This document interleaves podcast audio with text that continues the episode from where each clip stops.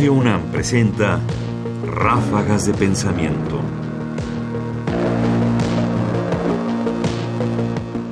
Brujería y poder político. Mucho está todavía por escribirse y estudiarse de las relaciones entre el poder político y la brujería y las fuerzas eh, obscuras y particularmente el demonio, porque tenemos muchos testimonios de que, al menos en México, el poder político recurre constantemente a las prácticas mágicas. Escuchemos este audio. La Cueva del Diablo está a 40 minutos de Catemaco. En el camino pudimos platicar con Félix Oceguera, otro brujo muy respetado que ha trabajado con políticos como el actual gobernador de Veracruz, Javier Duarte, el expresidente Vicente Fox y el exsenador Diego Fernández de Ceballos. La política y la brujería en México tienen una larga historia. Según el libro Los Brujos del Poder de José Gil Olmos, varios presidentes de México, como Miguel de la Madrid, Carlos Salinas de Gortari y Enrique Peña Nieto, también han venido a pedir ayuda con su carrera política. ¿Cuáles son los tipos de favores que, que la gente pide al diablo?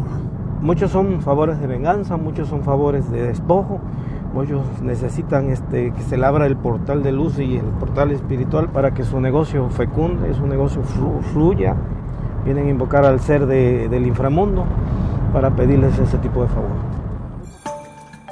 Sabemos que hay una relación entre el poder político y la brujería y esta necesidad de pedirle al demonio que interceda por nosotros y nos abra puertas, cumpla venganzas, haga cosas. El registro de esto, sin embargo, es complejo. ¿Por qué el poder político recurre a esto?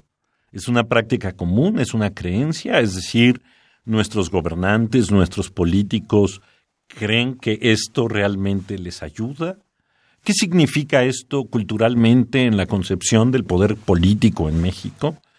De alguna manera está implicado que los políticos tienen poderes mágicos o buscan poderes mágicos o buscan la intermediación de poderes mágicos para lograr sus objetivos. ¿Es eso lo que constituye la forma de pensamiento de la acción política de los gobernantes? ¿Es una práctica marginal? ¿De qué manera podemos entender nosotros lo que esto dice no solo de las prácticas culturales generales en nuestro país, en la que la brujería y la búsqueda de beneficios a través de ella constituye un aspecto de nuestra vida cultural general a todo nivel. ¿Y qué dice en particular de que en la pirámide, digamos, del poder haya quien recurre a eso?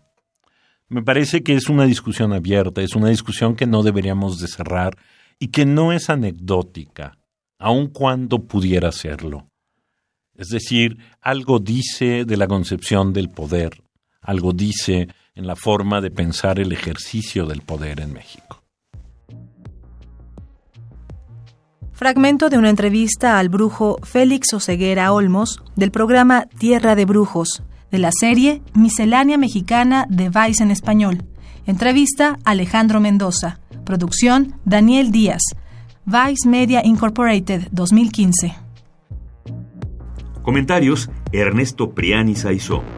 Producción Ignacio Bazán Estrada. Más información en la página ernestopriani.com.